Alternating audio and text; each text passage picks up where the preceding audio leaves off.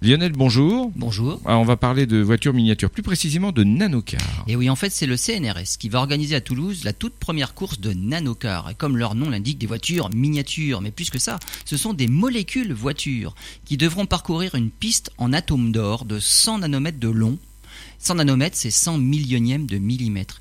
La course durera 36 heures. L'idée de cette compétition entre différentes équipes est de faire progresser la recherche dans le maniement et l'utilisation de molécules machines. La compétition permettra de tester d'une part les performances des molécules machines et d'autre part des instruments scientifiques capables de les contrôler. Il a fallu quelques années pour organiser la course. Quatre équipes seront prêtes pour s'aligner au départ sous le microscope à effet tunnel. Du choix de la piste au mode de propulsion de la molécule, les difficultés n'ont pas manqué pour organiser cette course unique au monde.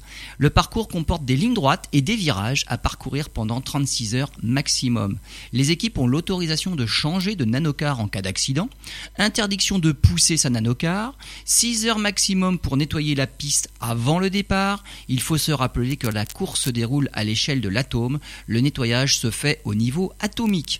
La course permettra de faire progresser la science dans des thèmes tels que la construction atome par atome de circuits électroniques, la décomposition atome par atome de déchets industriels et même amélioration de la captation d'énergie.